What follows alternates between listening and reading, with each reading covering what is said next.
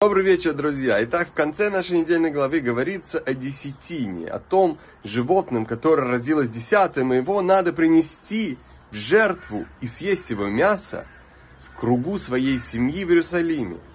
Всевышний хочет, чтобы люди оставили свои дела, пришли в святое место, и у них осталось в душе воспоминание об этом – Иногда мы погружены в духовные переживания. Мы молимся или учим Тору, или занимаемся другой духовной работой.